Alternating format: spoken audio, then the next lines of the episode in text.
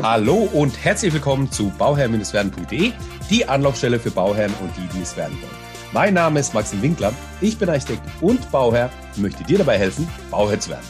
Heute in einem Finanzierungsinterview, also in einem Interview, wo es über Finanzierung geht, und zwar ähm, mit dem Finanzierungsexperten Thomas Billmann. Der Thomas ist Finanzierungsexperte durch und durch.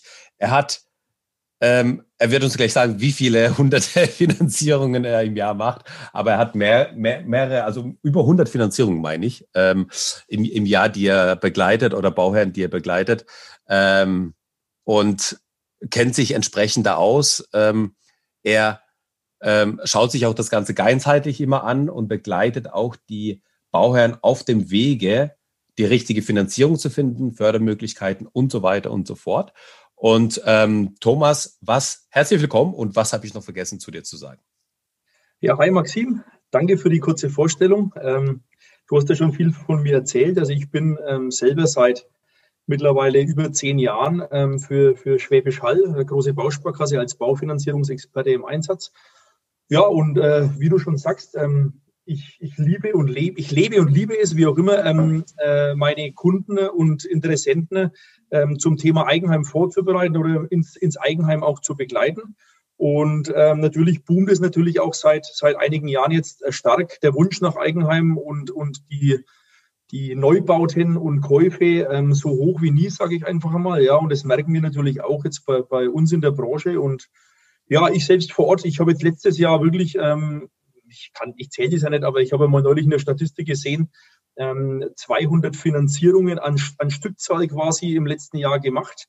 200 ähm, Stück im Jahr. 200, 200, Stück. Wie viele Kunden jetzt das wiederum sind, weil ja ein Kunde manchmal auch ähm, zwei oder drei Bausteine hat, das kann ich ja, okay. nicht unterbrechen genau, ja, aber ja, okay. auf jeden Fall ähm, schon Wahnsinn. einiges, ja. Ja. Und ähm, ja, es, es, es boomt und äh, da gibt es eben ganz viele wichtige Dinge auch im Zuge einer Finanzierung, im Zuge eines Neubaus oder Kaufs, Eigenheimerwerbs ja. zu genau. beachten. Und da versuche ich halt meine Kunden an die Hand zu nehmen, ganz einfach, ja. Ja, ähm, das ist, äh, also was ich auch ganz spannend finde, ist, äh, du bist bei einer Bausparkasse. Äh, das ist ja eigentlich wächst man so, also so kenne ich es oder habe ich es auch mitbekommen. Ich äh, habe dann auch einen äh, Schwäbisch Hall äh, Bausparkassen, ähm, wie heißt Bausparplan dann mit in, in jungen Jahren äh, bekommen oder, oder ja, aufgedrängt von den Eltern dann gehabt, genau. den man dann eben anspart. Äh, das kennen, glaube ich, ganz, ganz viele. Aber kannst du da auch noch mal zum Bausparen vielleicht noch was sagen, ganz am Anfang jetzt noch? Ja klar, also das, das Thema Bausparen ist ja seit, seit Generationen im Prinzip die, die, der Einstieg in, in, äh, in das Thema Eigenheim, sage ich mal, dass man sich das erste Mal mit, mit dem Thema befasst viele Junge, wie du schon auch sagst, so ging es mir genauso. Die Eltern sorgen irgendwann dafür, dass man mit der Ausbildung einen Bausparvertrag macht, um einfach auch die ersten staatlichen Prämien mitzunehmen. Das ist früher wie heute immer noch so. Mhm. Ähm, die, die Welt des Bausparens hat sich aber natürlich auch verändert, ähm, weil sich das Zinsniveau natürlich auch über die Jahre hinweg sehr verändert hat. Mittlerweile gibt's halt ähm, Darlehenszinsen, die gehen bei 0, los, die man sich sichern kann als Bausparvertrag. Ähm, vor zehn Jahren war das noch so, da hat man 3, irgendwas Bauspar-Darlehenszins sich ähm, gesichert. Und ähm, diese alten Bausparer, die jetzt heute zum Beispiel fällig werden, ja, die, hm. die jucken niemanden für eine Finanzierung natürlich. Ne? Das ja. äh, war dann eher so ein Sparbuch, das relativ gut verzinst war aus heutiger Sicht. Mhm. Und ähm, daher hat der, der Bausparvertrag in der, in der Nutzung, ähm, wenn man jetzt die alten Verträge sieht, in der jetzigen Zeit ein bisschen an, an Standing verloren. Aber mhm. umso interessanter werden halt die jetzigen Tarife, wenn man jetzt zehn Jahre weiterdenkt und das Zinsniveau in zehn Jahren ist nicht mehr bei 0 und 1, sondern einmal bei ja. 2, 3, 4 ja. Dann könnte das Thema Bauspardarlehen natürlich auch wieder sehr interessant sein und darauf zieht die Bausparkasse grundsätzlich natürlich ab. Aber ähm, unabhängig davon hat sich unsere Bausparkasse Schwäbisch Hall, wir sind ja auch äh, Marktführer im Bereich des Bausparens, haben wir uns auch in den letzten Jahren im Bereich Baufinanzierung brutal entwickelt, sind mittlerweile auch als Pfandbriefbank am Markt unterwegs und ähm, machen sehr viele Hypothekendarlehen auch, also nicht nur Bausparfinanzierungen, Bausparkombinationsfinanzierungen, sondern auch langfristige Annuitätendarlehen, was ja auch in der heutigen Zeit sehr gefragt und sehr wichtig ist. Ähm, gefragt, weil es eben ein niedriges Zinsniveau ist und, und wichtig, sage ich, weil einfach ja, das Risiko natürlich momentan so groß ist wie nie zuvor, wenn man beispielsweise alles auf zehn Jahre finanziert und man hat mhm. jetzt ein Prozent auf zehn Jahre im Schnitt und in zehn Jahren muss man verlängern. Man hat noch 70, 80 Prozent Restdarlehen offen mhm. und die Zinsen sind bei drei Prozent nur ja, dann kann es einem den, den, die Füße unter dem Boden wegziehen, ein Boden unter den Füßen wegziehen, so muss ich sagen. Ja, ja. Und deswegen ist auch hier äh, eine gute Beratung und die gute Mischung ganz wichtig, ja. Ja, also das ist bei mir echt so, ich habe mit, ich glaube, ich war 16, da habe ich äh, äh, so neben der Schule halt irgendwie so ein bisschen gejobbt und so weiter. Ich glaube, das waren, ich weiß nicht mehr, 50 Mark oder sowas, die man dann monatlich eingezahlt hat in diesen Bauspar- und äh, Barsparvertrag. Und äh, so, so begleitet mich der Fuchs. und, und heute führen wir ein Interview zusammen. Das finde ich ja ganz spannend. Ähm, genau. Ähm, merkst du jetzt aktuell, also jetzt haben wir, sind wir, die Aufnahme ist jetzt Ende Januar 2021. Wir haben das Jahr 2020 hinter uns. Du hast gerade genannt, dass es, dass es 200 Finanzierungen waren. Das ist allein diese Zahl finde ich ja schon echt, äh, echt, echt mega, ja. Wie, wie, äh, das ist ja unvorstellbar, so, so eine Zahl irgendwie so, äh, die, die Bauherren dazu begleiten. Natürlich sind es die verschiedenen Bausteine und so weiter, aber trotzdem, das ist ja sehr, sehr, sehr, sehr, eine sehr, sehr hohe Zahl, ja. Ähm, spricht ja auch dafür, dass dann eben ähm, ja die, die Finanzierungen nach wie vor gefragt sind. Meine Frage, ähm, hast du gemerkt, dass jetzt die Corona-Zeit, die, die äh, auf einmal da war, ähm, der Umgang damit, ähm, dass es irgendwelche Einbrüche gab oder ähm, irgendwas sich anders war bei den, bei den Interessenten, bei den Bauherren, dass irgendwie, ja, weiß ich nicht, also die auf einmal anders finanziert auch haben? Ja, also Einbrüche, nein, absolut nicht, aber anders war doch schon einiges. Äh, ja, ich begleite ja in der Hauptsache ähm, Privatkunden, aber es gibt natürlich auch, ähm, also Privatkunden meine ich jetzt ähm, Angestellte in der Hauptsache. Es gibt aber auch genügend Selbstständige, die in die eigenen vier Wände wollen natürlich, ne, und auch die begleite ich, aber ähm, das ist nicht die Mehrzahl. Ähm, aber man hat hier schon gemerkt, dass die, die Nachfrage anders als meine Bedenken waren im März, April, als dann Corona losging. Da dachte yeah. ich, bin mal gespannt, wie sich das auf die Bauphase auswirkt, auf, die Bau, auf den Bauboom, weil natürlich Arbeitslosigkeiten dann teilweise ein Thema waren. Aber das war im letzten Jahr wirklich genau andersrum. Man hatte wirklich ähm, das Gefühl, und es scheint jetzt auch bestätigt zu sein, dass der Wunsch nach Eigenheim auch in der Corona oder vor allem in der Corona-Zeit ähm, größer denn je war und ist.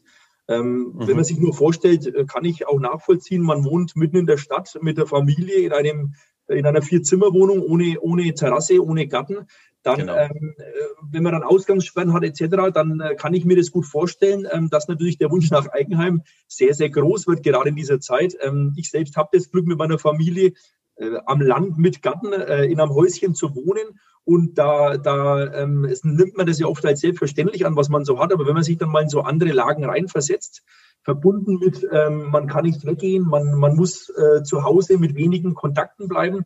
Ja. Dann ist natürlich die, die, das Zuhause mit, mit der Unabhängigkeit, die man hat, natürlich schon sehr viel wert. Und ja. äh, so war es wirklich so, dass die Nachfragen ähm, deutlich mehr noch wurden letztes Jahr. Und man hat von dieser äh, Sorge, dass vielleicht Arbeitslosigkeit folgen könnte, eigentlich noch gar nichts gemerkt. Ich sage immer, mhm. das könnte ein wenig nachgelagert noch kommen, aber bisher merke ich davon wirklich auch immer noch nichts. Was man aber schon gemerkt hat, das war auch bei uns in der, in der Schwäbisch Hall natürlich so, dass die, die Anforderungen an eine Finanzierung etwas kritischer hinterfragt wurden.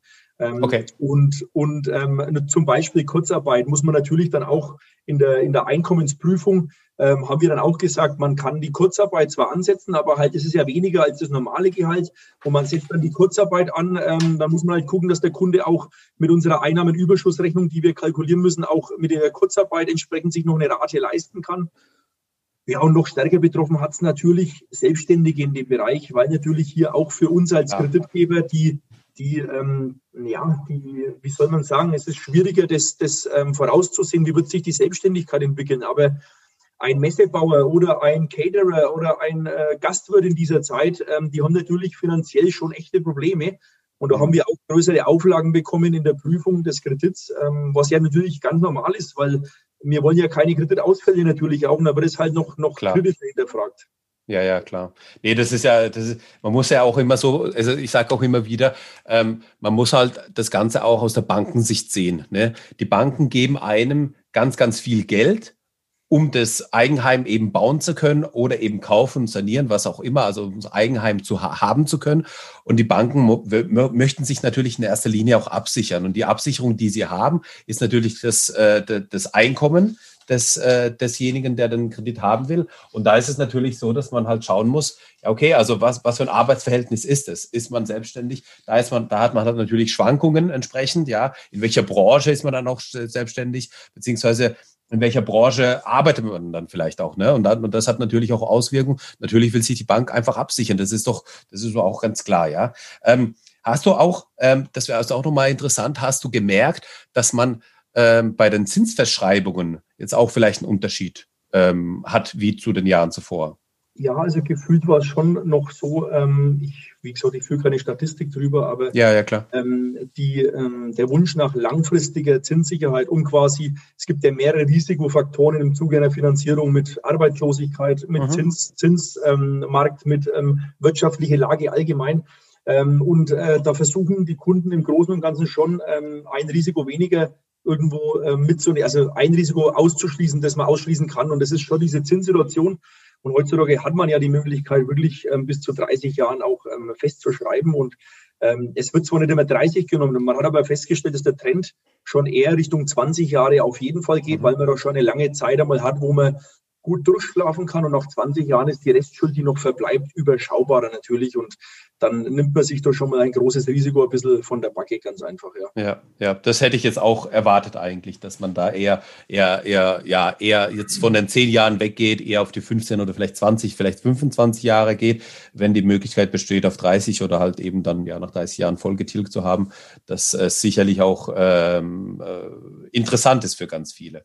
Ähm, ich habe ich hab mir auch vorab schon mal ein paar Fragen aus, aus, aus, der, aus meiner Gruppe auch gesammelt, die ich dann auch hier äh, mit dir durchgehen möchte. Aber vielleicht so allgemein nochmal am Anfang.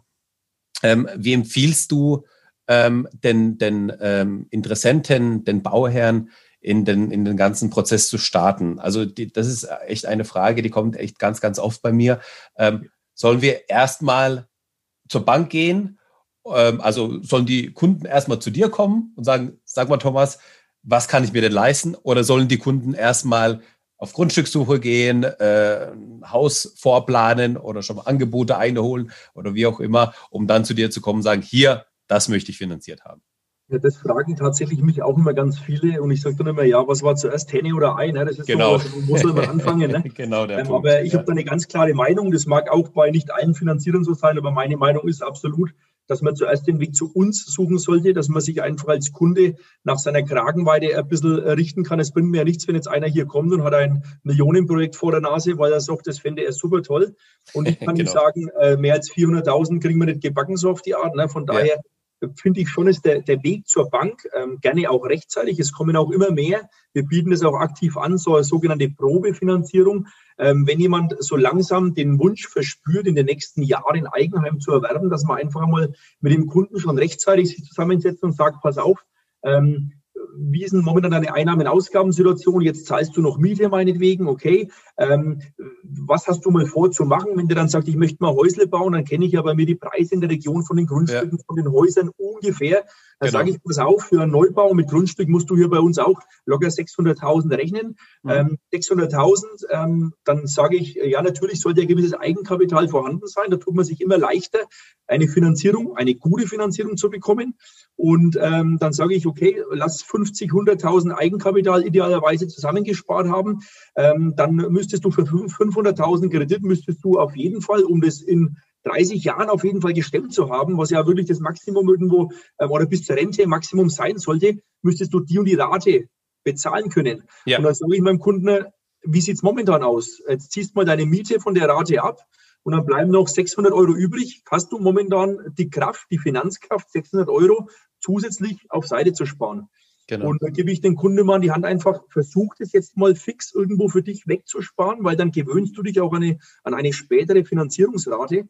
Und das ist natürlich jetzt der Weg, wo man langfristig darauf hinarbeiten kann. Aber auch wenn man jetzt den Wunsch konkret hat, was zu machen, sage ich, kommt äh, lieber vorher zur Bank, dass man einfach die Einnahmen-Ausgabenrechnung abstecken kann hm. und ähm, eben sagen kann, ähm, gemäß deiner monatlichen Wunschrate, die ja wirklich das Entscheidende eigentlich ist, weil ich sage immer, jede Finanzierung sollte sich ähm, der, dem Bauchgefühl des Kunden, jede Rate sollte sich dem unterordnen. Es bringt mir nichts, wenn, wenn meine Rate sich dem Finanzierungswunsch einfach unterordnet, weil mm. der Kunde muss es ja bezahlen können. Ne? Genau. Und dann hat man kein gutes Bauchgefühl und dann ähm, im schlimmsten Fall kann er sich die Finanzierung immer nicht mehr leisten, wenn wirklich einmal ein Kind noch kommt oder das könnte ja alles beachtet in der Finanzierung. Also von daher mein Vorschlag, erster Weg zum Finanzierungsexperten, einmal durchkalkulieren, wie ist meine persönliche Lage, welche Finanzierungsmöglichkeiten gäbe es? Und wie würde das ähm, quasi auf eine maximale Investition ungefähr hinauslaufen. Das geht ja nicht darum, jetzt auf 10.000 Euro genau das auszudeichseln, aber dass der Kunde weiß,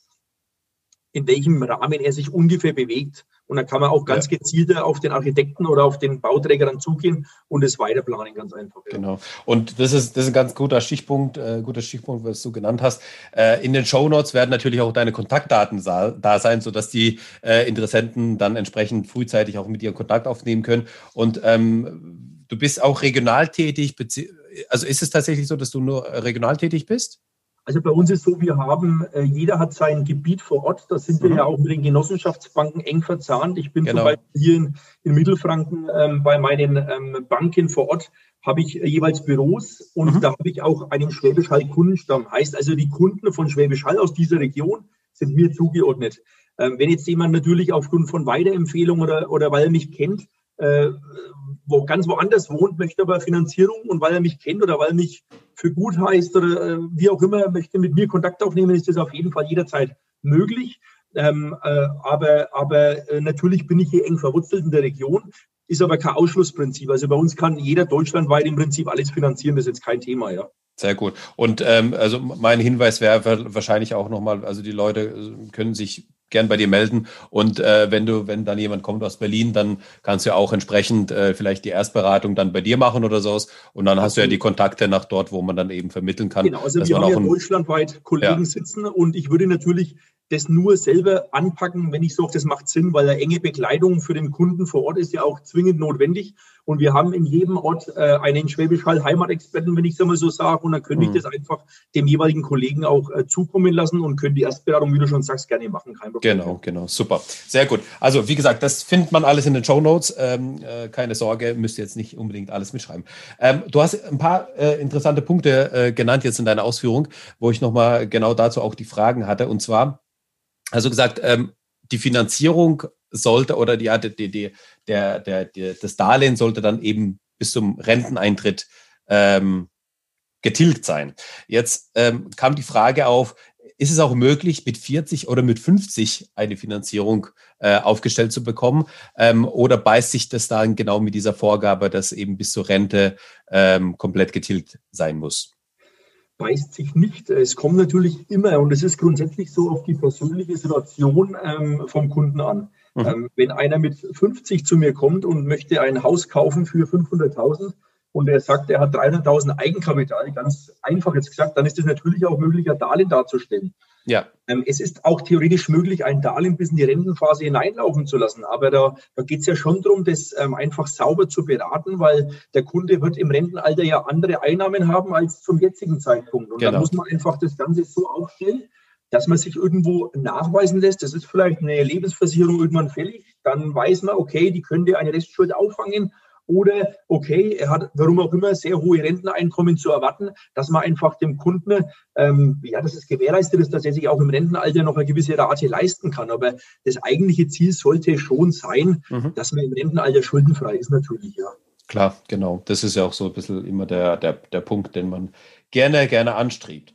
Ähm, und das andere, was du auch gesagt hast, war äh, der, der, Punkt mit dem Eigenkapital, 50.000, 100.000, wenn man das eben hat, dass man das mit reinnimmt. Die, die, die klassische Aussage ist ja oft ähm, einfach mal so 20 Prozent als Daumenwert, dass man das als Eigenkapital hat. Das hat man natürlich aus Bankensicht. Also je mehr, desto besser, ist klar. Ja, das ist wieder, wieder die, die, die Bankenbrille, wenn man die aufsetzt und dann da, da drüber schaut. Das sind einfach die Sicherheiten, die die Bank einfach gerne hat. Ähm, ist es aber dennoch möglich, eine 100 Prozent Finanzierung zu bekommen?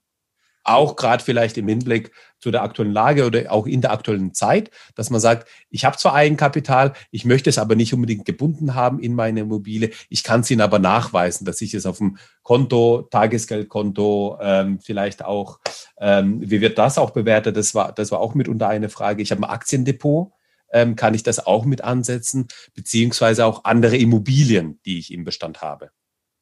Ja, also das waren jetzt ganz viele Aspekte. Ganz, ganz viele Fragen jetzt auf einmal, genau. Vielleicht können wir eins nach dem anderen angehen. Also, ja, aber ich, ich, glaub, ich, kann auf alles gut zurückgreifen. Ähm, ja. Also vom Grundsatz her natürlich, äh, das ist immer so eine, eine Aussage ähm, von vielen, vielen Kunden, die Bank hätte am liebsten alles dreifach abgesichert oder es ist völlig verständlich. Also ich bin da voll auch auf der Kundenseite. Ne? Also ähm, dass natürlich ähm, mehr Eigenkapital eine bessere Finanzierungskondition verspricht, das ist Klar. aufgrund dessen so, um das kurz zu erläutern die, die Bank, ähm, egal welche Bank, kann immer nur von dem Objektwert mit Grundstückswert zusammen ungefähr aufgrund von gesetzlichen Vorgaben 70 Prozent äh, ungefähr als Sicherheitenwert ansetzen. Das ist einfach nicht mehr möglich, weil das nicht erlaubt ist, ganz einfach. Ja. Ne? Mhm. Deswegen kommt im Umkehrschluss die Aussage, ideal wäre es, wenn man 20 bis 30 Prozent Eigenkapital hat.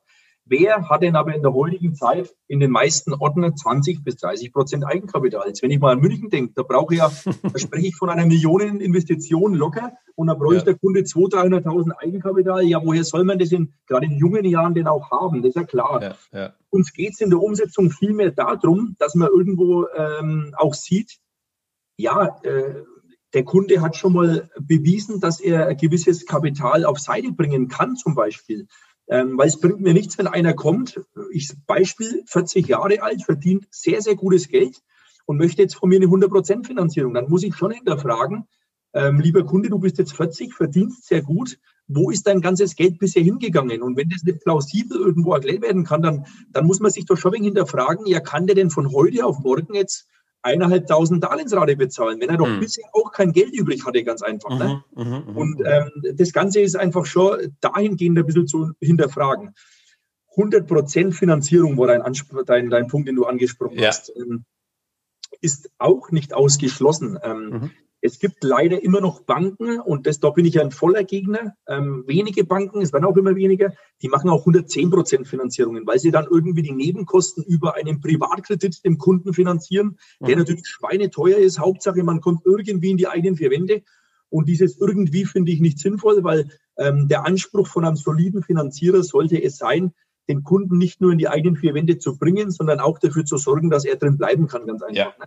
Ja. Und äh, deswegen sage ich, 100% Finanzierung kann funktionieren. Mhm. Aber wenn man nicht mal die Nebenkosten, sei es bei einem Kauf, Makler, Grunderwerbsteuer, Notar- und Grundbuchkosten, sei es beim Neubau eben nur Grunderwerbskosten und äh, gewisse Nebenkosten für Anschlüsse etc. Ja. Äh, wenn man das nicht leisten kann, rate ich grundsätzlich schon von einer Finanzierung ab.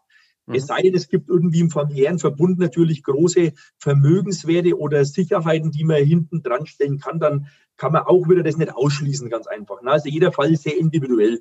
Ja, ja, genau. Und das, das andere, das Weiterführende war ja dann zum Beispiel, genau jetzt, äh, wenn wir jetzt äh, bei deinem Beispiel bleiben, ähm, man hat zwar ein gutes Gehalt, ja, hat aber äh, kein Eigenkapital vielleicht auch vorhanden, weil das vielleicht in einem Aktiendepot gemündet ist, das die ganze Zeit dann aufgebaut wurde. Kann man dieses Aktiendepot auch mit irgendwelche als, als Sicherheit eben äh, für die Finanzierung mit ansetzen? Kann, kann man schon. Ähm, ähm, das ist ja auch nicht so ein Fall, wie ich jetzt eigentlich ausdrücken wollte, weil der Kunde hat ja tatsächlich Geld auf die Seite gebracht. Genau, genau, genau. Ähm, und ähm, natürlich ist ein Aktiendepot ähm, als Kreditsicherheit nicht eins zu eins anzusetzen, weil mhm. wir auch hier gesetzliche Vorgaben erfüllen müssen. Und dann hat man, dann hat man äh, grob gesagt, äh, je nach Aktienwerte, je nach Risiko, ähm, was die beinhaltet haben, 50 bis 70 Prozent, was man davon vom Kurswert ungefähr als Sicherheit ansetzen kann, okay. ist natürlich jetzt auch nicht so empfehlenswert, weil der Kunde will in der Regel mit seinem Aktiendepot ja auch irgendwo handeln und ein wenig flexibel ja. bleiben. Kreditsicherheit ja. ist dann wieder etwas gebunden. Aber das zeigt ja zumindest, der Kunde hat was auf die Seite gelegt und ähm, das muss nicht zwingend als Eigenkapital mit eingesetzt werden, wenn er es nicht für sinnvoll hält. Aber das, das ist auf jeden Fall ja gut, wenn er was hat, sage ich einfach mal. Ja, ja, genau, genau. Und der zweite Punkt, den du auch gesagt hast, mit weiteren Immobilien. Im Prinzip kann man eine weitere Immobilie, sei es das Elternhaus, das oft einmal teilweise als Zusatzsicherheit gegeben wird, oder der Kunde hat schon eine Immobilie, wo auch immer vererbt bekommen oder schon mal früher gekauft irgendwie. Genau. Die kann man natürlich mit bewerten in dem Zuge und dann gibt es, selbst wenn der Restschuld noch drauf ist, gibt es ja einen Immobilienwert. Äh, minus Restdarlehen ist gleich frei verfügbarer Wert, wo man diese Immobilie als weitere Sicherheit mit einsetzen kann. Und damit kann man schon zum Teil fehlendes Eigenkapital wettmachen, weil mhm. dann diese Thematik, die ich vorhin erwähnt habe, Kunde finanziert einfach gesagt 100.000 Euro. Wir können von den 100.000 Kosten aber nur 70.000 ansetzen. Ja. Dann kann er diese 30 Prozent, die uns als Sicherheit fehlen, um eine Top-Kondition vergeben zu können, die kann er durch eine weitere Sicherheit geben. Das wäre dann schon möglich. Natürlich mhm. muss der Kunde, der das macht, wenn er dann trotzdem alles finanziert, halt eine höhere monatliche Rate wahrscheinlich in Kauf nehmen, weil er ja trotzdem alles finanzieren muss. Aber er hat ja. zumindest gute Voraussetzungen von der Absicherung und somit auch gute Konditionen in der Folge in der Regel, ja. Genau. Nee, aber das war jetzt nochmal zu, zu dem, was du ähm, ähm, als Beispiel gebracht hast. Einfach, wenn man es wenn man es nachvollziehbar darlegen kann, ja, wohin das Geld geflossen ist, wieso man das jetzt vielleicht nicht zur Verfügung hat, sei es Aktien oder Immobilien oder sonstiges, äh, da, dann ist es natürlich schon so, ähm, sag ich mal, äh, dann, dann jetzt aus deiner Sicht betrachtet, okay, er, er kann damit mit, er kann mit Geld umgehen, ja, es ist nicht so, dass er das einfach alles irgendwie konsumiert und, sondern er, er kann wirklich damit umgehen. Deswegen äh, ist da sozusagen die, ähm, ja, die, die, das Vertrauen einfach auch da, ne, ja. dem Kunden gegenüber. Okay, ähm, eine andere Frage, eine weitere Frage, die mich auch erreicht hat, ist, ähm, weil, denke ich mal, das kommt auch immer wieder vor, weil das ja auch vor allem eben äh, ähm, junge Familien sich dann das, äh, das Thema Eigenheim eben auf dem Schirm haben, ist zum Beispiel, äh, die, die Frau ist jetzt in Elternzeit, noch die nächsten zwei Jahre ähm, hat aber einen unbefristeten Arbeitsvertrag. Ähm, wie, wie, wie ist das aus Banken sich zu bewerten? Also nimmt man dann den, äh, den äh, Teilzeitbetrag dann zum Beispiel an, den man danach arbeiten möchte, oder wird das volle Gehalt angesetzt oder wird es äh, die, die, nur die aktuelle Situation der Elternzeit betrachtet für die Finanzierung jetzt? Ja, also das ist ja ganz oft so, dass, dass Kunden kommen, die entweder gerade in der Familienplanung parallel sind oder die schon ein Kind bekommen haben oder gerade in Elternzeit noch sind, wie auch immer. Also mhm. bei uns ist schon so, dass wir, also ich hinterfrage die Kunden natürlich, wie geht es nach der Elternzeit weiter? Das ist ja genau. eigentlich mit maßgeblich ähm, langfristige Betrachtung äh, vorzunehmen. Und ähm, in den meisten Fällen, die ich jetzt in der Praxis so erlebt habe, war es schon so, dass die, die Kunden sagen, nach der Elternzeit, wenn es jetzt nicht gleich danach ist und mal kurz eine Lücke mit Elterngeld ist, von einem halben Jahr wäre es nicht so dramatisch, weil das kann man ja wahrscheinlich damit ein paar Rücklagen noch überbrücken. Aber nach der Elternzeit geht es meistens auf Teilzeitbasis zumindest weiter, dass mhm. das Einkommen ähm, nach der Elternzeit ähm, nicht niedriger sein wird oder, oder ungefähr gleich mit dem Elterngeld. Und wenn ich diese Aussage so bekomme, wir wollen teilzeitmäßig, dass die Frau danach weiterarbeitet oder der Mann, heutzutage darf man nicht nur sagen, die Frau, ja, wer genau, auch nur ja. zu Hause bleibt, dass man halt sagt, ähm, das Einkommen danach wird auf dem Basis des Elterngelds sein, dann kann ich auch so kalkulieren damit. Wenn natürlich äh, die Kunden sagen, ja, danach geht's Vollzeit weiter, Kind geht in die Ganztageseinrichtung den ganzen Tag, dann ähm, kann man auch mit mehr rechnen. Aber wir Banken rechnen ja auch da schon immer vorsichtig. Das ist ja als Kreditgeber aber auch normal und wichtig, sage ich einfach einmal. Ne?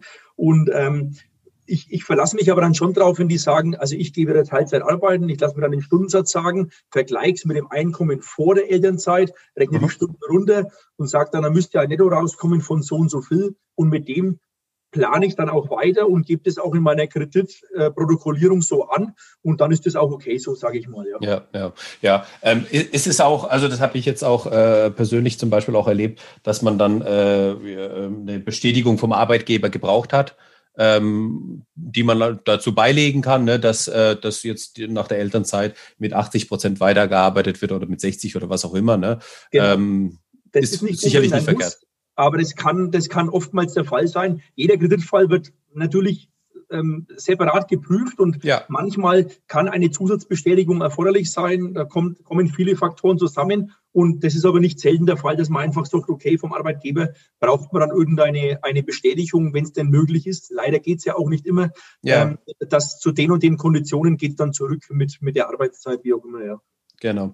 Ähm, sehr gut. Äh, eine weitere Frage wäre, ein äh, befristeter Arbeitsvertrag. Also wenn jetzt äh, der Arbeitsvertrag jetzt noch auf zwei Jahre, also auf, ab Zeitpunkt heute jetzt auf zwei Jahre befristet ist, ähm, ist das dann, also wie, wie, wie, sieht das einfach oder wie ist es dann aus deiner Sicht? Ja, man hat einfach, man hat einfach die Befristung drin, ähm, wie es danach weitergeht, ob es danach nochmal befristet weitergeht oder unbefristet, steht eigentlich in den Sternen. Ja, man weiß es nicht. Ähm, wie geht man damit um?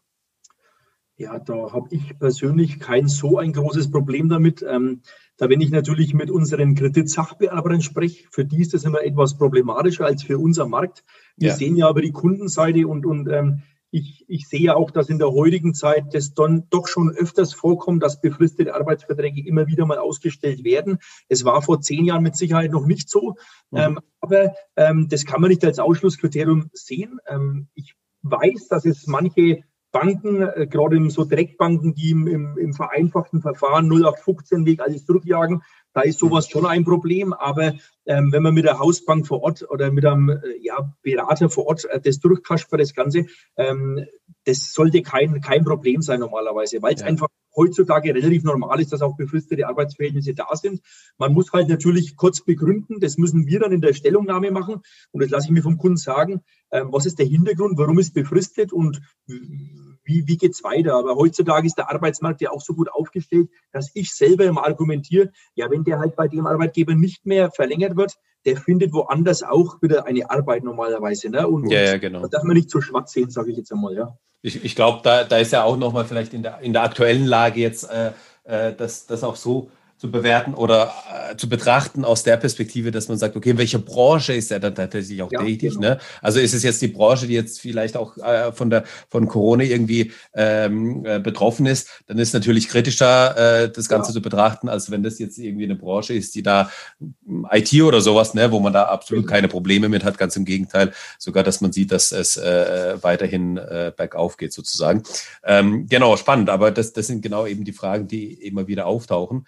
Ähm, jetzt noch mal was, was von mir. Ähm, wie, wie schätzt du das ein, äh, wo du denkst, okay, äh, wir haben jetzt einfach gewisse Häuser, die gebaut werden, die, die benötigt werden. Da gibt es ja immer so wieder, immer wieder halt den, den Bedarf der, der Bauherren. Also in der Regel sind es äh, ein Schlafzimmer, zwei Kinderzimmer, äh, Wohn-, Essbereich, wie auch immer. Ähm, merkst du da auch vielleicht aus deiner Perspektive, dass es äh, immer mehr ähm, jetzt auch aktuell vielleicht dazu kommt, dass man ein zusätzliches Zimmer, also als Arbeitszimmer nochmal hat. Thema Homeoffice. Ne? In, der, in der aktuellen Zeit hat man einfach gemerkt, okay, das funktioniert. Ähm, ähm, das, das spüre ich zum Beispiel immer, immer stärker. Und ähm, gleichzeitig, das denke ich jetzt einfach, ne, glaube ich, dass, dass es äh, in Zukunft einfach auch so sein wird, dass wir ähm, auf dieses Arbeitszimmer, also auf, auf, auf das Schlafzimmer, zwei Kinderzimmer und das Arbeitszimmer, was Schrägstrich Gästezimmer auch vielleicht genutzt werden kann, parallel genutzt werden kann, ähm, äh, nicht verzichten können, meiner Meinung nach. Und, äh, und auch gleichzeitig eben die Tatsache, dass man einfach gemerkt hat, okay, im Homeoffice funktioniert es. Ähm, ich, ich, bin, ich bin auch vielleicht jetzt in der, in der Krise oder in der Corona-Zeit, war ich jetzt auch vielleicht die ganze Zeit im Homeoffice. Äh, und vielleicht wird es dann auch so ähm, darauf hinauslaufen, dass man danach weiß nicht, drei Tage daheim ist im Homeoffice, zwei Tage im Büro. Das heißt, ich muss nicht jeden Tag auch zur Arbeit pendeln. Was einfach nochmal ähm, ermöglicht, weiter aufs Land zu ziehen, wo die Grundstückspreise auch interessanter werden, ähm, wo man sich auch vielleicht nicht äh, 400 Quadratmeter Grundstück, sondern vielleicht eben 500, 600 Quadratmeter Grundstück leisten kann. Ähm, sie, siehst du da auch irgendwelche äh, ähm, Entwicklungen? Ja, ähm, sehe ich jetzt in den Anfängen. Ähm, natürlich ähm, merkst du das wahrscheinlich äh, noch eher, wenn die Kunden mit dir mit diesem Grund so ein Zimmer dazu planen. Aber ähm, die Kunden planen, das sehe ich an den Plänen, wenn sie es mir bringen, schon mhm. mit einem dritten Zimmer ganz oft. Also zwei Kinderzimmer ist oder Klassiker. Und das dritte ja. Zimmer ist ja oft deklariert als Gästezimmer oder als Büro, sage ich einfach mal. Ne? Und als was es dann letztendlich eingesetzt wird, ähm, sei mal dahingestellt. Aber genau. die Planung von einem weiteren Zimmer, die ist schon mittlerweile ähm, sehr häufig so und ähm, macht in meinen Augen auch absolut Sinn. Also ich, ich, ich selbst wohne in einer Region, ähm, neben mir, 40 Kilometer neben mir ist die Metropolregion Nürnberg, Erlangen, Fürth. Und da sind auch die Preise ja auch extrem in die Höhe geschossen. Und ähm, bei uns ist so, wir sind eine Kleinstadt hier mit 12.000, 13.000 Einwohnern. Mhm. merken extrem in dieser Kleinstadt als auch in ähm, größeren Marktgemeinden drumherum, die halt einfach eine gewisse Infrastruktur haben, die Zugverbindung haben, ähm, genau. die äh, Einkaufsmöglichkeiten haben. Da merken wir einen brutalen Boom. Das sind die Baugebiete teilweise vierfach hinterfragt. Also die können die viermal so viel vergeben. Und ähm, das liegt mit Sicherheit auch daran, dass die Leute schon sagen, in der Metropole, wo auch immer, kann man sich einfach langsam nicht mehr leisten, weil es immer teurer wird. Ja. Gerade verbunden mit dem Trend, ich muss nicht jeden Tag ins Büro, weil einfach, ich glaube, das wird auch nachhaltig so bleiben, dass viele Firmen das Homeoffice jetzt wirklich ähm, durch Corona, das ist mit Sicherheit ein positiver Effekt, den genau. Corona mal mit sich bringt, dass das ähm, äh, mehr integriert wird, dieses Homeoffice. Und dann ist es letztendlich egal, ähm, ob ich in der Metropole wohne oder etwas mehr auf dem Land, wo ich aber dennoch eine gute Zugverbindung oder sonstige öffentliche Verbindungen habe. Und dieser Trend zum Land, glaube ich, wird jetzt noch stärker kommen in der nächsten Zeit. Ja, bin ich mir sicher, ja. Ja, ja, denke ich auch, genau. Ähm, hast du noch irgendwelche Erfahrungswerte, wo du sagst, ähm, oder Punkte, wo du sagst, ähm, diese Fragen kommen ganz, ganz oft, einfach so in den Beratungen, ähm, die, die, die, die man immer wieder ähm, ja, aufklären, erklären muss. So. Oder was ist die häufigst, häufigst gestellte Frage, die jetzt nicht bisher dabei war im Interview. ja, da muss, ich, da muss ich selbst kurz mal in mich gehen. Ähm, naja, ähm, man kann jetzt pauschal nicht sagen, dass die Kunden äh, die gleiche Frage zu irgendeinem Thema immer wieder haben. Ähm, ich, ich, ich merke aber als Finanzierer, wenn gewisse Themen nicht behandelt wurden, versuche ich die noch anzusprechen, was, ja. was, was aus Erfahrung raus halt sehr wichtig ist, ist zum Beispiel, das wirst du wirst du ja auch bestätigen können. Ähm, ich versuche mittlerweile, in meinen Anfangsjahren war das ähm, noch nicht so intensiv gehandhabt, aber ich versuche mittlerweile einfach Nachfinanzierungen gänzlich zu vermeiden zum Beispiel. Sehr guter Punkt, danke. Ja. Mhm. Die, die Kunden wollen natürlich am Anfang den Ball flach halten und wollen sagen, ja, ich will nicht mehr ausgeben und so, aber letztendlich ist das A und O bei einer Finanzierung eine gut strukturierte Kostenplanung. Und äh, da freue ich mich persönlich immer sehr, wenn ein Architekt mit im Spiel ist, wenn ich ehrlich bin, weil einfach da die ganzheitlichen Punkte im Zuge eines Neubaus zum Beispiel besser, muss man einfach sagen, in der Regel besser bedacht werden. Und ähm, ich lege jedem Kunden mittlerweile nahe, pass auf, wir machen einfach 10% Darlehensoption mehr mit rein. Mhm. Und ich schreibe lieber in den Darlehensvertrag ähm, in den einen mit rein, dass du nicht zwingend dieses Geld in Anspruch nehmen musst, wenn du doch günstiger fährst, so auf die Art, aber die Nachfinanzierung ist halt für alle Beteiligten immer sehr unglücklich. Für, für uns ist es nochmal ein Riesenaufwand mit einem kleinen Darlehen, der dann meistens teurer endet für den Kunden. Ja. Dem Kunden ist es eine Zusatzrate, obwohl er mir ja beim Erstfinanzierungsgespräch seine Wunschrate mitgeteilt hat. Und dann würde genau. eine Nachfinanzierung ja nochmal eine weitere Belastung mit sich bringen, was dann für den Kunden auch nicht angenehm ist natürlich. Und von daher äh, sollte man einfach die Kostenplanung zu einem, gerade Neubau natürlich oder ähm, Kauf mit Sanierung. Ähm, das ist ein wichtiger Punkt, dass man sich da nicht verschätzt. Beim Neubau ist oft die Außenanlage, wo die Kunden sagen, ja, das kriegen wir schon so hin. Äh, aber Außenanlagen sind aber locker 20 bis 50.000, ohne dass man großartig einen Pool mit reinbaut. Also da geht es ja. wirklich einfach dass der Hof gepflastert ist und der Garten umzäunt ist, meinetwegen unter irgendwas angelegt wurde im Garten, da sind 50.000 schnell weg. Ne? Und, mhm. und manche meinen so, naja, Außenanlagen, das machen wir, wenn wir drin sind, aus Eigenmittel irgendwie, aber wo soll man das dann so her, herbekommen? Ne? Also das, ja. das funktioniert ja nicht. Also da gehört eine, eine schon detaillierte Planung dahinter und ähm, das ist der Punkt, wo ich schon versuche, meine Kunden ähm, zu sensibilisieren in dem Bereich ganz einfach, wenn es nicht vom Architekt, Bauträger schon intensiv behandelt wurde, das ganze Thema, ja. Ja, das ist, das ist, das ist ein sehr, sehr schöner Punkt, den du da auch gerade angesprochen hast mit den Außenanlagen. Das ist tatsächlich immer wieder so. Wir haben auch, ähm, es, es, ich weiß nicht, ob du das kennst, die, die App Clubhouse, äh, die jetzt irgendwie äh, stark geboomt wird ja. und da irgendwie alle jetzt äh, draufgehen. Und ich, ich finde ich es auch sehr, sehr gut, weil das im Endeffekt ähm, wir hätten jetzt auch eigentlich äh, eine Clubhaus, äh, äh, einen Clubhausraum eröffnen können, einfach drüber sprechen können. Und wenn sich da jetzt jemand äh, Interesse hätte, könnte er jetzt mit einer Wortmeldung dazustoßen und einfach eine Frage stellen zum Beispiel. Und da man, hat man ähm, bei einem ähm, ähm, zum Thema Eigenheim auch so einen Talk gehabt, der ging dann tatsächlich sechs Stunden. Ich bin da irgendwann zum Ende mit reingekommen und ich fand das ganz, ganz spannend, weil da genau der Punkt auch äh, beschrieben wurde, dass man so die Außenanlagen immer stiefmütterlich behandelt und dann merkt man noch so im Neubaugebiet, dass man äh, den Hauseingang immer noch zwei Jahre nach Fertigstellung ähm, über Paletten betreten muss, weil einfach, das, weil man das, ja, ent, entweder ist Außenanlagen ist gleich Puffer, ist gleich wird aufgebraucht, machen wir irgendwann und dieses irgendwann, das Provisorium, das bleibt dann gerne einfach mal für eine gewisse Zeit. Aber das ist ähm, äh, auch, auch eine gute Überleitung zu der, zu der nächsten Frage. Das Thema der Eigenleistungen. Das ist ja auch immer wieder ähm, immer wieder bei den Finanzierungen auch ein Thema, wo die Bauherren dann sagen, okay, ähm, ich traue mir das zu, weil ich Ausbildung gemacht habe im Beruf XY. Vater ist ähm, Elektriker, äh, Schwiegervater ist äh, Heizung, Heizungsbauer. Ähm, die Gewerke kriegen wir irgendwie hin und so weiter. Ähm, wie bewertest du das oder wie, ähm, wie ist da auch deine Erfahrung? Daher kommen vielleicht auch oftmals die, ähm, die Nachfinanzierung, weil man sich da vielleicht auch überschätzt, ja, was die Eigenleistung anbelangt. Ähm, wie wäre das äh, jetzt, jetzt aus deiner Sicht sozusagen angesetzt für die Finanzierung? Ja, die sogenannte Muskelhypothek, ähm, die genau. Eigenleistung. Ähm, ja, also die wird schon äh, sehr oft mal mit, mit äh, herangezogen, beim einen mehr, beim anderen weniger.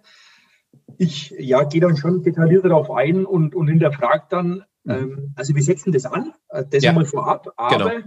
es muss natürlich irgendwo plausibel sein. Wenn jetzt jemand sagt, ähm, ich mache 10.000 Euro Eigenleistungsersparnis, dann kann man das begründen, indem er sagt, okay, wir legen die Böden selber, wir streichen und ähm, wir, wir haben da noch einen äh, Bekannten, der Elektrik irgendwie mitmacht, dann, dann ist es für mich okay. Aber wenn es einmal in Dimensionen geht, wo man natürlich in ähm, 30, 40, 50.000 Ersparnis reinkommt, dann lassen wir uns das auch ein bisschen äh, plausibler aufschlüsseln. Wir haben da extra Formular zum Beispiel dafür, wo der Kunde auch dann ähm, uns aufführen muss, wer übernimmt welche Tätigkeit, was hat derjenige für eine Qualifikation und was ergibt sich dadurch für eine Ersparnis, weil letztendlich darf man nicht vergessen, das Material muss ja der Kunde trotzdem kaufen. Es genau. gibt dann auch Kunden, die bekommen zwar die Materialien irgendwoher günstiger, das müssen wir dann aber auch ein wenig aufschlüsseln, aber letztendlich hat man die Lohnersparnis und ähm, die Zeit, die man da dafür verwenden kann, neben dem eigenen Job, die ist ja auch begrenzt. Das ist ja nicht so, dass ich jetzt ein ganzes Jahr nur mein Haus bauen kann. Ich muss ja irgendwie einer eigenen Tätigkeit auch noch nachgehen. Ne?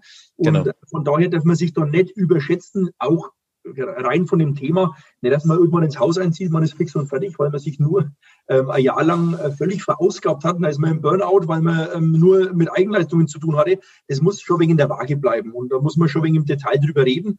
Ähm, aber wenn man es plausibel darlegen kann in einer gewissen äh, Summe, dann ist es auf jeden Fall möglich, das mit zum Ansatz zu bringen, ja. Ja, genau. Die, die Waage, das ist genau der Punkt, äh, weil ähm, man durch Eigenleistungen die, die Baustelle einfach länger wird. Man muss ja. länger Miete zahlen. Ähm, und das sind einfach so die Punkte, wo man dann denkt, okay, ähm, spare ich mir, also oftmals ist es ja genau der Punkt, ne? du hast die Materialkosten sowieso, das sind die sowieso Kosten, was du dir einsparst, sind die Lohnkosten, wobei du dann auch natürlich eine längere Zeit dafür brauchst, also für das gleiche äh, Vorhaben, was eben die Profis, die täglich damit zu tun haben, die schaffen das in einem halben Vormittag. Ähm, du brauchst dafür eben vielleicht zwei Wochenenden, also sind zwei Wochen schon mal rum. Ja, und ähm, das ist immer so ein bisschen die Betrachtung, die man da eigentlich mit einsetzen muss. Und ähm, ich, ich habe zu, zum Thema Eigenleistung auch eine Podcast-Folge schon vor längerer Zeit gemacht. Da habe ich so die, die drei Typen beschrieben. Ne? Die einen, die sind im Büro, die, ähm, die, die arbeiten und da ist es vielleicht, die sind gar nicht handwerklich begabt. Da dauert es dann noch länger, wenn sie das dann in Eigenleistung machen wollen. Da ist vielleicht eher der Tipp, hey, vielleicht kannst du dir die Überstunden auszahlen lassen, um damit einfach die Baustelle äh, besser finanzieren zu können. Ähm, und die anderen, das sind vielleicht die Handwerker oder die, die aus dem Handwerk kommen, die können das, die können sie, die arbeiten vielleicht im Handwerksbetrieb, die können sich vielleicht auch Gerätschaften äh, ähm, ähm leihen vom, vom Arbeitgeber, sodass man da auch eine äh, entsprechende das Ganze schnell machen machen kann, ja. Und da muss man einfach gucken, welcher Typ man auch ist. So und ist man dafür, ist man dafür gemacht oder nicht so im Endeffekt. Ne? Also hat man die genau. Voraussetzungen, ja. Genau. Thomas, ähm, also ich äh, weiß nicht, ich, äh, ich, wir könnten, glaube ich, noch ein bisschen, bisschen äh, eine halbe, eine Dreiviertelstunde, eine Stunde weiterreden. Aber ähm, ich, mit Blick auf die Uhr, so sind, äh, neigen wir uns schon der 45, 50 Minuten Grenze, wo ich denke, äh, so langsam kann man auch äh, eben zum Schluss kommen. Vielleicht hast du noch was auf dem Herzen, was ähm, dir wichtig ist, an die Bauherren weiterzugeben, wo du sagst, okay, das wäre nochmal mein Einliegen, ähm, was man beachten sollte, was man, ja, auf was man achten sollte auch. Ja, also mein größtes Anliegen, wenn ich an, an ähm, gute Finanzierungsprojekte denke, ist eigentlich, dass einfach eine gute Vorplanung dazugehört. Man kann nicht von heute auf morgen sagen, ich lasse mir mal schnell ein Haus anbieten und lasse das mal schnell finanzieren, sondern ähm, lasst euch davor ordentlich ähm, finanzierungsseitig beraten, lasst euch dann ähm, Bau, bauplanmäßig natürlich auch sauber beraten, ja. dass man einfach ähm, Sachen, die einem langfristig dann wirklich ähm, ja, wehtun, vermeiden kann, ganz einfach. Ne?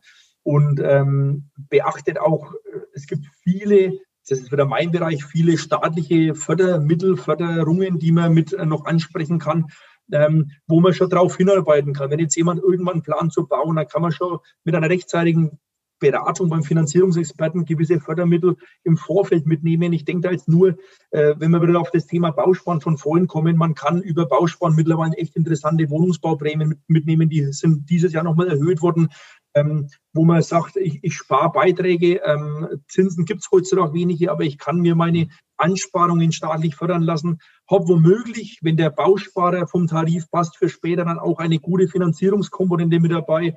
Äh, man kann über über eine Riester-Förderung nachdenken, ob man die im Zuge eines Eigenheimerwerbs mitnimmt. Riester ist nicht immer nur Altersvorsorge im Sinne von Rente für später. Riester kann auch für die Eigenheimfinanzierung ein Thema sein. Es sind Themen, die muss man im Vorfeld mit einem Finanzierungsberater mal durchsprechen. Ähm, Wenn es um Thema Neubau geht, wir haben am, am Anfang immer kurz drüber geplaudert.